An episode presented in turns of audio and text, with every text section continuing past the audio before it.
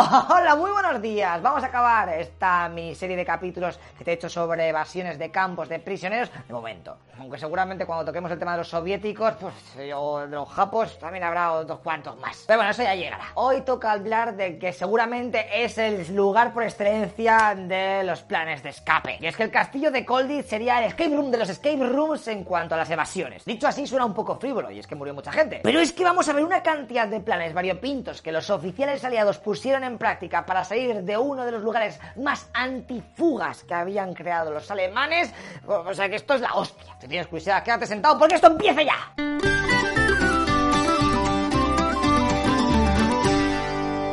Lo primero es conocer el lugar. Os presento el castillo de Colditz, una fortaleza que empezó a ser construida por el 1200, aunque luego sufrió un incendio y se reconstruyó casi totalmente en el siglo XVI. En verdad, su historia y cómo llegó a ser uno de los mayores zoológicos de Europa de la época nos da igual. Lo importante es que cuando los nazis llegan al poder en el 33, este castillo lo convierte en una prisión política para comunistas, homosexuales y judíos. Y ya en el 39, con la Segunda Guerra Mundial, pues lo hicieron directamente un campamento de prisioneros VIP. Y os preguntaréis, o no, yo qué sé, ¿por qué leches han convertido un castillo en un campo para oficiales aliados capturados? Joder, qué desperdicio, ¿no? Un puto castillo. Pues principalmente por dos motivos. Primero, está en todo el medio de Alemania, así que si alguien se escapa tendrá que recorrer más de 600 kilómetros a la redonda en cualquier dirección antes de salir de las fronteras de su país. Por lo tanto, hay más probabilidades de que se coma algún control ahí en alguna carretera y lo pillen. Y segundo, está arriba de una montañica con acantilados de 75 metros, o sea que ya puede ser Michael Schofield, my friend. Hasta 1943 por allí pasaron prisioneros de muchas nacionalidades, pero a partir de ese año se decidió que aquel lugar sería únicamente para estadounidenses y de la Commonwealth. Para que os hagáis una idea, aquí había encerrados unos 250 prisioneros pros. Y es que era el lugar elegido para los familiares VIPs de los aliados para que no se escapasen y así pudiesen ser usados como rehenes en el futuro. Aquí tendríamos desde sobrinos de los reyes de Inglaterra, oficiales ultra pros británicos, el hijo del virrey de la India e incluso uno de los jefes de los comandos que asaltaron el puerto francés de San Nasser. ¿Te acuerdas? Eh, ahí que está la zona.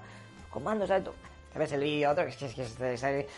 Es mi preferido. La vida en este lugar era bastante relax. Es que los campos de oficiales eran de otro nivel. Tenían sus obras de teatro, hicieron unas olimpiadas, crearon hasta un sistema para producir alcohol ilegal de la mermelada que recibían de los paquetes de la Cruz Roja. De hecho, este licor hacía que los dientes de los prisioneros se volviesen negros e incluso que sufriesen ceguera por unas cuantas horas. Todo súper sano. Tenéis que tener en cuenta que las raciones de los presos las entregaba la Cruz Roja, que era un organismo que iba a su bola durante el conflicto. Nadie de los dos bandos podía tocar aquellos suministros. De hecho, muchas veces los presos de Kolditz estaban mejor alimentados que los propios soldados alemanes que les protegían. Es un poco paranoia esto de las guerras entre los humanos, pero bueno. Fíjate si era crucial esto, que los aliados nunca intentaron colar utensilios de fuga para ayudar a su gente presa en los campos, ¿eh? dentro de los paquetes de la Cruz Roja. O sea, acaso los alemanes lo descubrían y dejaban a sus soldados sin comer. No sé, en aquella época había diferentes pactos de caballeros, como comúnmente se llamaba. Por ejemplo, otro pacto de estos era que los prisioneros se comprometían a que no podían utilizar ninguna herramienta prestada para fugarse. Estoy hablando de Colditz, ¿eh? no de otros campos. Eran algo así como las reglas del server. Lo típico que al entrar al escape room tienes que dejar el móvil, las llaves, firmar una hoja que no se la lee ni Perry, y te meten todo en una caja, dan la llave a alguno del grupo, soltando la típica frase, jeje, como la pierdas, ¿eh? nos quedáis sin vuestras cosas. Bueno, de todas maneras, los internos solían fastidiar a los propios guardias a la mínima que podían, para hacerles que siempre tuviesen que estar alerta y desgastarse gastarles moralmente. Por ejemplo, un piloto inglés siempre se escondía al máximo cuando pasaban lista. De esta manera volvía locos a los alemanes haciéndole creer que se había escapado. Este pequeño pasatiempo le costó 5 consejos de guerra y más de 400 días en aislamiento total. No sé si vale la pena, pero bueno. Otros directamente se burlaban exagerando al máximo a los soldados o cantando canciones obscenas. Era una especie de sabotaje del día a día, pero sin llegar a ser algo bestia para que no te pudiesen matar, claro. De todas maneras, dicho así, ¿eh? parece que aquello era un cachondeo. Solo faltaban chicas en bikini jugando al voleibol.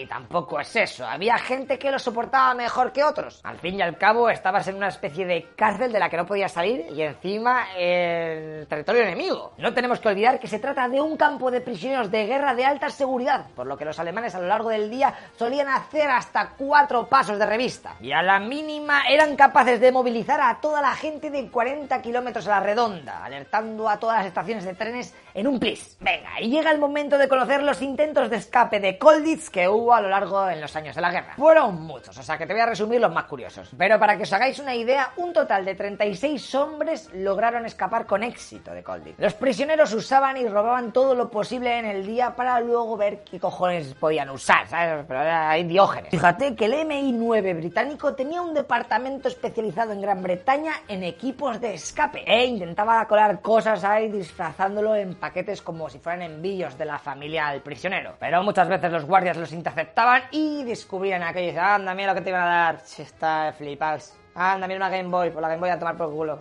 Anda, mira, una silla. Lo que sí que solía ser muy valioso es que en los paquetes de la Cruz Roja pues había chocolate y tabaco. Y eso era perfecto para comprar información a los guardias. Antes que nada, os voy a presentar a Hans Larif, un teniente del ejército holandés que se intentó escapar de otro campo de prisioneros en 1940 y lo terminaron atrapando a puntico de pisar suelo suizo. Cuando lo atraparon en la oficina de la Gestapo, el oficial alemán se descojonó de él. Pero mira que es tonto intentando escapar. La guerra la tenemos a puntico de ganar. La victoria alemana es inminente. De todas maneras, achorraos, si en vez de haber venido por aquí hubieses tirado por la ciudad de Singen, eh, que la tenemos toda vigilada, pues podrías haber conseguido llegar a Suiza. Mira qué fácil era. Y no lo sabías, qué tonto. Pringao, que eres un pringao. Madre mía, agüita la prepotencia. Pero fíjate tú por dónde. El holandés se aprendió de memoria todas las indicaciones del alemán flipao y en los siguientes campos de prisioneros difundió la conocida como Ruta Singen, la cual sería utilizada en los siguientes años por multitud de soldados que consiguieron escapar de sus centros, e incluso por el mismo Larif, un año después cuando se largó del castillo de Colditz. Y ya que estamos con este tío, os voy a explicar cómo se escapó. Él, junto a uno de sus compañeros, se escondieron debajo de una tapa de una alcantarilla mientras estaban jugando al rugby en el patio. Después, uno de sus amigos cortó un cacho del alambre de la valla para que los alemanes creyesen que se habían escapado. Y luego, a medianoche, cuando ya todo el mundo estaba en sus habitaciones, volvieron a salir al patio ¿eh? Y como tenían a todos los alemanes buscando fuera, pues consiguieron salir del castillo, tomaron un tren en Nuremberg, mientras fingían que eran una pareja, o sea, homosexuales no, ya sabemos cómo eran los nazis con los gays. Te estoy diciendo que uno de ellos se puso una manta a modo de falda y chachán, dio todo el pego, hasta que consiguieron llegar a la ciudad esa que te contaba antes y pasaron a Suiza, país neutral, o sea que estaban ya a salvo. Después viajarían con documentos falsos por Francia hasta Barcelona. Gibraltar y Londres. O sea, todo este recorrido que te he dicho pasó desde el 15 de agosto del 41, o sea, en veranico, hasta el 17 de diciembre. Unos 5 meses de huida hasta llegar a casa, ¿eh? Not bad. Este plan, por cierto, fue utilizado varios meses después por otros dos presos y volvió a funcionar. Venga, y os voy a contar algunos escapes más locos. Una noche, los presos hicieron un corte eléctrico cortando los cables, así que los alemanes llamaron a un técnico para que lo arreglase. El tipo llegó y entró en el castillo, y al rato un francés que había elegido cuidadosamente la ropa para que fuese clavada al que acababa de entrar, además de que había construido su propia caja de herramientas para que diese todo el pego, pues sale por la puerta. El primer control lo pasa, pero ya en la puerta exterior el guardia le pide la ficha. Oh shit, la ficha. No había caído en eso. A ver, que te lo comento. Es normal que cuando entres a uno de estos lugares de máxima seguridad te den un distintivo que tengas que devolver a la entrada. Y claro, ahí le habían hecho todo el pillote, teniendo que rendirse en el acto. Otra cosa curiosa es la que hicieron unos escultores holandeses que lograron crear unas cabezas de arcilla para que cuando pasasen lista, dar el peo como estaban ahí. Y así poder ganar un poquito más de tiempo durante la fuga. Un intento un poquito más loco es el de un piloto británico que era bastante pequeñico. Y cuando los alemanes dijeron a los prisioneros que empacasen sus pertenencias sobrantes en cajas, él se metió dentro de la suya junto a una cuerda de 12 metros hecha solamente por sábanas. Esas cajas las subieron al almacén del tercer piso y por la noche él aprovechó para salir y deslizarse por la ventana, consiguiendo llegar hasta Danzig donde le pillaron intentando subirse a un barco sueco. Lo más gracioso de todo es que en la caja dejó una nota donde había escrito en alemán. El aire de Kolditz ya no me agrada. Hasta luego. Esto es como la peña que pone EZ en el chat en las primeras rondas y luego van y pierden. Otro inglés también hizo algo parecido, pero en vez de una caja se metió en un colchón. El mecanismo fue bastante parecido. Por la noche salió de escondite, consiguió escapar por la ventana y se pegó un pateo de 160 kilómetros hasta Stuttgart. Luego a Viena y allí se quedó sin dinero, así que tiró para el consulado estadounidense para pedir asilo. Pero se lo rechazaron. Y es que os estoy hablando de 1940 y en aquel momento todavía los yankees no jugaban en el server de la Segunda Guerra Mundial. Así que después de haber estado huyendo nueve días, ya totalmente hambriento, fue finalmente apresado, y es que no tenía ya fuerzas para nada. A su vuelta a Colditz se comió tres meses de aislamiento. ¡Dish! Si es que haya saco de planes. Por ejemplo, otro. Un grupo de prisioneros sobornó a uno de los guardias para hacer la vista gorda mientras se fugaba por los desagües eh, que habían encontrado. Pero el soldado alemán, después de coger el dinero, dio la voz de alarma y esa noche, cuando los aliados estaban en plena operación de huida, pues fueron capturados. Si es que no hay que fiarse de nadie, my friend. También hubo intentos por medio de túneles topepinos que construyeron, pero uno de los más curiosos es el de unos tipos que llegaron a construir un planeador. Así, a los flipaos. Con toda la mierda que fueron robando y picando, dos británicos llegaron a construir un jodido avión en el ático del castillo, de 10 metros por 6. La idea era montarse y tirarse desde arriba. Calculaban que planearían por el río hasta alejarse unos 60 metros. Y luego ya a correr. Madre mía, ¿y qué pasó? Pues...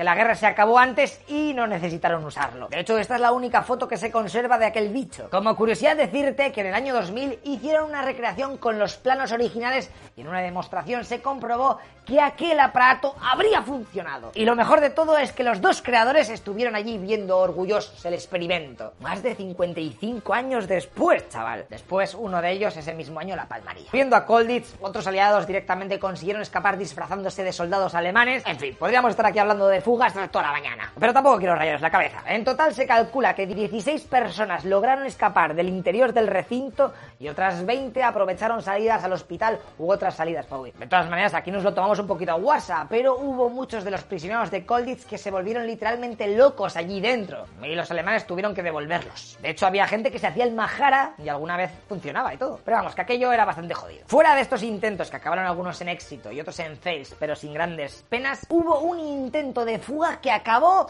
muy, pero que muy mal. El de un teniente británico que probó suerte por un cable eh, para salir del recinto. Pero los guardias alemanes cuando le vieron empezaron a dispararle hasta que una bala rebotó en su codo y se le atravesó el corazón. Este tipo es la única víctima mortal confirmada de todos los intentos de fuga de Coldy. También te tengo que decir que los alemanes en cierto momento de la guerra, por el 44, se saltaron a la torera el tercer convenio de Ginebra, que decía que los prisioneros de guerra que se escapasen y volviesen a ser capturados no podían ser ejecutados como represalia. Pero se la sudó. Se calcula que los nazis se cargaron cerca de 5.000 soldados aliados, la gran mayoría soviéticos. Y es que a los británicos y estadounidenses les tenían poquito más de cariño. Cosas de los nazis, yo qué sé. Y ahora, para terminar el tema de las fugas, es cuando te doy un sorpresón. Porque, chavales, estas que hemos visto en los capítulos anteriores fueron de las mayores de la Segunda Guerra Mundial, pero ni mucho menos las más tochas. Por ejemplo, los alemanes tuvieron su peculiar gran evasión a lo germana en un campo de prisioneros en Gales, en la isla Farm, donde lograron escapar 84, aunque luego tan solo 3 lograrían no ser capturados de nuevo. O por ejemplo, en 1944, los japos recluidos en Australia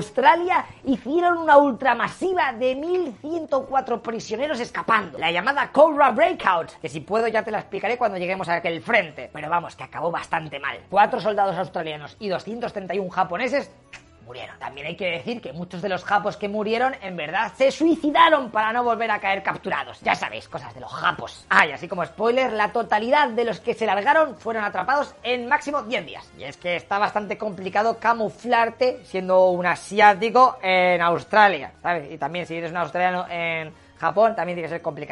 Así que cuidado a ver dónde te hacen prisionero, ¿eh? A ver. Espero que te hayan molado estas curiosidades y en el próximo capítulo te voy a contar una operación de los británicos que fue un auténtico exitazo. Y es que, chavales, se van a cargar una jodida presa. Eso sí, con todo el agua que va a salir ahí a Cholón, se van a cargar a cerca de 3.200 personas. La mayoría gente inocente, ¿eh? Pero daños colaterales, my friend. De todas maneras, en el siguiente capítulo te lo explico y debatimos un poco sobre si esto vale o no vale. ¿Va? ¡Hasta luego, loco Pixar!